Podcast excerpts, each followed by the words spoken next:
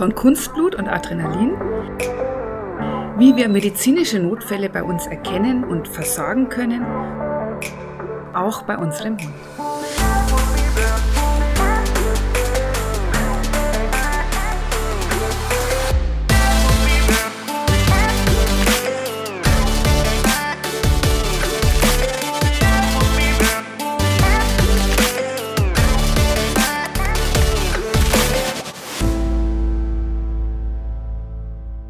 Unserer Reise ans Nordkap legen wir einen Zwischenstopp bei Martin Eickhoff, dem Geschäftsführer von Promedi, ein.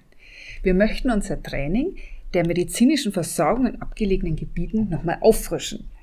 Wir werden ganz oft gefragt, wie wir das überhaupt machen auf Reisen, wie wir uns vorbereiten, was es da für Punkte gibt, auf die man achten soll, von Ersatzteilen bis hin zu ja, Ausbildungen zum Beispiel. Ja, und vor jede Expeditionsreise oder vor jeder Reise, die wir, die wir geplant hatten, haben wir uns auch erstmal so einen normalen Erste-Hilfe-Kurs äh, mehr oder weniger reingezogen. Das sollte eigentlich jeder Mensch machen, um einigermaßen fit zu sein. Nicht nur, wenn man den Führerschein macht, sondern grundsätzlich mal. Aber das ist ja sehr, sehr eine sehr oberflächliche Ausbildung. Und da kann ich mich dran erinnern, wie wir in Australien waren und hatten ja vor, Australien zu durchqueren. 7000 Kilometer von Süd nach Nord und von der Westküste bis zur Ostküste mit unseren eigenen Kamelen. Da haben wir von einem First äh, Aid Wilderness Kurs gehört. Also einen, einen Kurs, ähm, einen Erste-Hilfe-Kurs für, für die Wildnis, wie man sich zum Beispiel helfen kann, wenn man von einer der giftigsten Schlangen, der King Brown zum Beispiel, äh, gebissen wird. Normalerweise hat man eine Überlebenschance vielleicht von 20, 30 Minuten, das war's dann. Aber wenn man dann so einen, wenn man das weiß, was man tut in dieser Extremsituation, kann man so einen, ähm, einen Verband anlegen, weil das ein Lymphknotengift ist und das unter der Haut wandert und wenn man dann den, den Giftfluss hemmt oder, oder verringert, dann kann man da zwei, drei, das zwei, ist jetzt aber nicht als Anleitung zu sehen. Also Dennis erzählt nur ungefähr, wie wir das damals gelernt genau, haben. Genau, da kann man, aber ich will nur sagen, wie wichtig es ist. Da kann man zwei, drei Tage überleben. Nicht 30 Minuten, sondern zwei, drei Tage mit dem richtigen Wissen. Und da haben wir also viel gelernt über Pflanzenkunde und so weiter. Aber das hat natürlich was mit einer Expedition zu tun und äh, nichts mit dem normalen Leben hier bei uns in, in Europa oder wenn man als Reisender auf der Welt unterwegs ist. Und da war, war ich vor zwei Jahren, also wir beide waren ja vor zwei Jahren auf das erste Mal auf diese Allradmesse in Bad Kissingen und haben uns nach unserem, einfach mal nach einem Offroad-Fahrzeug umgeguckt. Und da sehe ich, plötzlich bei, bei Bimobil einen Stand vom, äh, von Promedi und habe mir diese Bilder und Schilder angeguckt und denke, wow, das schaut ja abgefahren aus. Das waren so Realszenarien abgebildet auf, auf deinen, auf deinen ähm, äh, Plakaten, wo die mich also auf der einen Seite erschreckt haben, aber auch gezeigt haben, wie wichtig das ist. Also die fachliche Seite hat es für mich auch ausgedrückt. Mit dem Mann möchte ich mich unbedingt unterhalten und das warst du, Martin. Und äh, ja, und du hast mir dann Dinge erzählt. Ähm, was du in deinen Kursen eigentlich magst. Was du in deinen Kursen eigentlich machst. Im Grunde geht es bei den Remote Area Emergency Care Kursen, das ist ein Kurssystem, eine Kursreihe. Und du hast gerade schon angesprochen, die Übersetzung dafür ist im Grunde medizinische Versorgung in abgelegenen Gebieten. Geht es darum, wenn ich irgendwo auf dieser Erde unterwegs bin, außerhalb von urbanen Strukturen, das heißt also nicht so wie hier in Deutschland, wo in 10, 15 Minuten der Rettungsdienst da ist und ich dann mit einem normalen Erste-Hilfe-Kurs auch vielleicht eine Zeit überbrücken kann, wenn ich jetzt irgendwo auf dieser Erde bin und ich vielleicht ein paar Stunden oder vielleicht auch ein paar Tage ohne sinnvolle medizinische Versorgung bin, also ohne die Möglichkeit, einen Arzt oder ein Krankenhaus zu erreichen, wie kann ich dann Notfallsituationen bei mir selbst, in meiner Familie, in meiner Gruppe, mit der ich unterwegs bin, selber wahrnehmen? Und wie kann ich dann halt auch nötige Maßnahmen einreichen oder einleiten, um selber die Zeit bis zur medizinischen Versorgung sinnvoll überbrücken zu können? Genau. Das hat mich also wirklich ähm, echt angesprochen, weil für mich warst du derjenige, ich erkannte sowas gar nicht. Also ich, für mich. Vor allem, dass es sowas in Deutschland Dass es in Deutschland so eine Ausbildung gibt, war für mich völlig neu. Und dann habe ich gedacht, Mensch, das Kind, das, das wäre was für uns. Das wäre was für uns, also einfach auch mal im Worst-Case-Szenario eventuell zu überleben. Also was sehr wichtig ist. ich finde immer wieder, dass wir Menschen uns viele Dinge leisten und dann kaufen die Leute kaufen sich teure Autos oder gehen in Urlaub und kümmern sich also in keiner Weise darum, dass mal was passiert und wie man sich selber helfen kann. Und da wird keine Zeit investiert und kein Geld ausgegeben. Das ist eigentlich eine Schockensituation und für uns ein No-Go. Naja, ich hatte ja die Messe schon ein bisschen vorher verlassen. Ich habe da Martin noch nicht kennengelernt. Und ich weiß noch, du hast mich völlig begeistert angerufen ja. und erzählt, was das für eine fantastische Ausbildung ist. Und du möchtest doch sofort hingehen. Und ich erinnere mich daran, ich habe auf der Messe noch ein paar Bilder und so gesehen und war dann erstmal so, oh nee. Also sich damit zu beschäftigen, was in Notfällen ist, ist ja nicht unbedingt das Ding, was man wirklich machen will. Das ist jetzt als Antwort, warum du meinst, äh, manch einer kümmert sich nicht darum. Ja, die meisten nicht. Fährt lieber schön in Urlaub und legt sich unter Palmen. Ja. Aber ich habe dann mir gedacht, jetzt habe ich schon die Möglichkeit, sowas mir mal näher anzuschauen. Wenn ich sage sowas, meine ich die Ausbildung bei Martin und seinem Team und habe ebenfalls gedacht, wie unverantwortlich es doch wäre, es nicht zu tun, weil es jetzt vielleicht ein bisschen unangenehm ist, sich mal anzusehen, wie es ist, wenn man einen Verband anlegt, wo viel Blut ist. Und dann haben wir uns dafür entschieden, tatsächlich diesen ersten Kurs bei Martin zu besuchen. Ja, und das, das fand ich wirklich ein Hammer im ersten Kurs. Und ähm, im ersten Kurs kannst du kurz sagen, was wir da ich meine, ich weiß ja, was wir gemacht haben, aber ich meine. Aber du erzählst möchte, das viel schöner du, als wir. Naja, vor allen Dingen äh, entschieden fachlicher. Ich bin ja, ich bin ja totaler Laie. Okay, also im Grunde geht es darum, dass ihr einen Algorithmus an die Hand bekommt, das heißt also einen roten Faden an die Hand bekommt, der euch durch ein Szenario leiten soll. Ja. Das heißt also, ihr habt eine Rückfallebene. Ähm, wenn ich euch jetzt einfach nur sagen würde, meinetwegen bei einem Herzinfarkt passiert das und das und ihr müsst das und das machen, das könnt ihr euch nicht merken. Ja. Oder das werdet ihr euch, das werdet ihr irgendwann vergessen. Und mh, mm, aus dem Grund haben wir im Endeffekt einen Algorithmus entwickelt, der als roter Faden zu behandeln ist, der ganz gezielt ein Abfrageschema darstellt.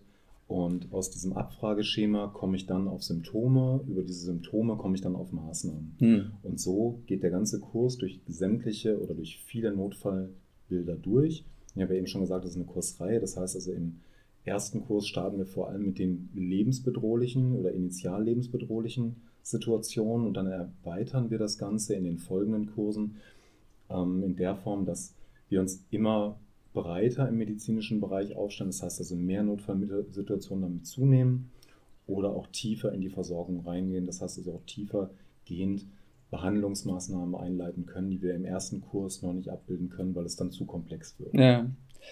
Was ich, was ich bei dir jetzt auch so cool fand, ist, es ist teilweise auch nicht, also weißt du, diese Kurse sind ja immer so trocken, ja, also so furchtbar langweilig und trocken, wo du dann teilweise auch einschläfst. Und ich finde jetzt bei dir die Kurse sind so, also die haben die haben so ein, auch so einen Adventure-Charakter, also so was Spannendes, wo ich, klasse, ja. ja, wo keiner anschleppt. Ich, ich kann mich erinnern an, an so einem Offroad-Training, wo wir da äh, so, ein, so einen Schnupperkurs gemacht haben bei dir.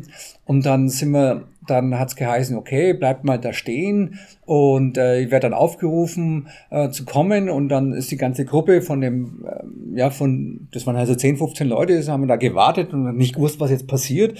Und dann, dann hast du gerufen, dann durften wir durften wir da hingehen. Die Wanderer mit ihrem Rucksack. Genau, dann, also wir haben das so, so Szenarien durchgespielt, also wir sind dann gewandert und plötzlich da war, war der Rauch unter einem Fahrzeug und äh, also da habt ihr so eine, so, ja, so ein, wie nennt man das, so eine, eine Rauch? Inszenierung war das. Ja, so eine Realinszenierung. Und da muss ich sagen, da hatte ich also einen sehr hohen Adrenalinspiegel, weil das war so real und dann musste man das Gelernte gleich einsetzen in dieser Realsituation, in dieser gespielten Realsituation, wo jeder von uns nervös war und habe dann auch gesehen, wie schnell man dann unter so einer Bedingung, unter Stressbedingungen ähm, das Gelernte auch vergisst.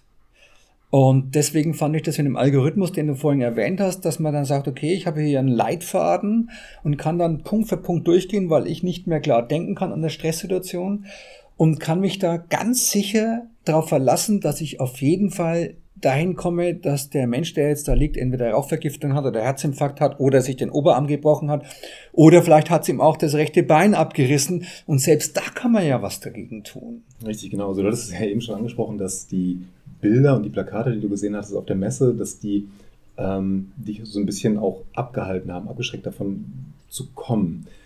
Die Bilder, die wir da gesehen haben, die sind im Grunde aus den Kursen entstanden. Das heißt also im Grunde sind das, wir versuchen alles so realitätsnah wie möglich darzustellen. Das heißt also, wenn irgendwas bluten soll, dann blutet das auch wirklich und dann ist es nicht nur so ein bisschen aufgeschminkt, sondern du sollst einfach erleben können, wie wäre es in einer Realsituation. Ja, das finde ich cool. Ziel dahinter und der Gedanke dahinter ist eigentlich der, dass du im Grunde bei uns ins kalte Wasser geschmissen wirst und dann die Maßnahmen, die wir ja vorher, wir besprechen die ja erst theoretisch, danach machen wir ein Skilltraining, das heißt also, wir machen Einzelfertigkeiten, die wir dann ausprobieren, die jeder für sich anwenden kann, sei es Verbände anlegen, was auch immer. Und dann hinterher eskalieren wir das Ganze in diesen Szenarien, von denen du gerade gesprochen hast. Mit dem Gedanken, dass du dann das Erlernte vorher dann auch hinterher direkt an einem, in Anführungsstrichen, Realpatienten anwenden kannst, um dadurch eine gewisse Handlungssicherheit zu Hm. bekommen.